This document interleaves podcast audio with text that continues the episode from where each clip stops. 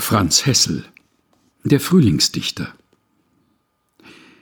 Manchem Dichter ist's gegeben, bei dem angenehmen Wetter, in dem Schatten grüner Blätter, ganz allein sich auszuleben.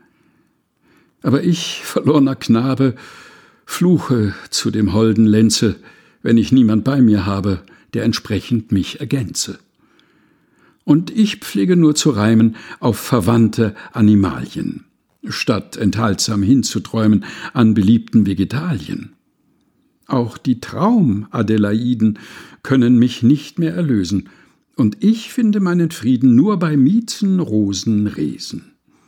Eines braven Mädchens Hüfte müssen meine Hände streicheln, wenn die sanften Frühlingslüfte meinen Künstlerhut umschmeicheln.